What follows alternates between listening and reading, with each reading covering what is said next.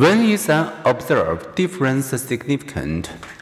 Perhaps you've compared men's and women's scores on a laboratory test of aggression and found a gender difference, but individuals differ. How likely is it that the difference you observed was just a fluke? Statistical testing can estimate that. Here is underlying logic.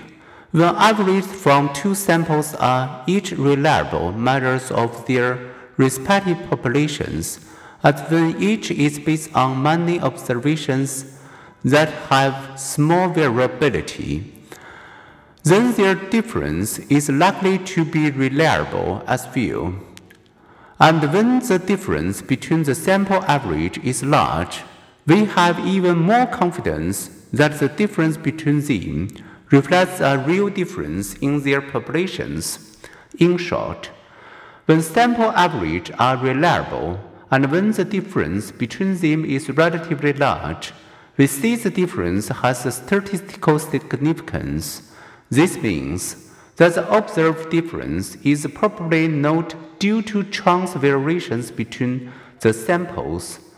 In judging statistical significance, psychologists are conservative.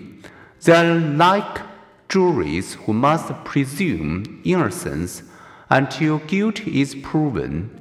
For most psychologists, proof beyond a reasonable doubt means not making much of the finding unless the odds of its occurring by chance.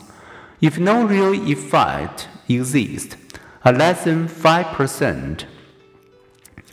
When reading about research, you should remember that giving large enough or homogeneous enough samples, a difference between them may be statistically significant, yet have little practical significance.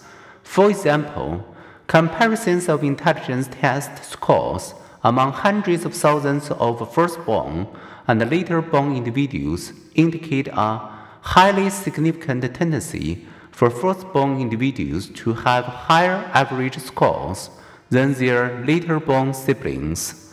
But because the scores differ by only 1 to 3 points, the difference has little practical importance. The point to remember statistical significance indicates the likelihood that a result will happen by chance, but this does not say anything about the importance of the result.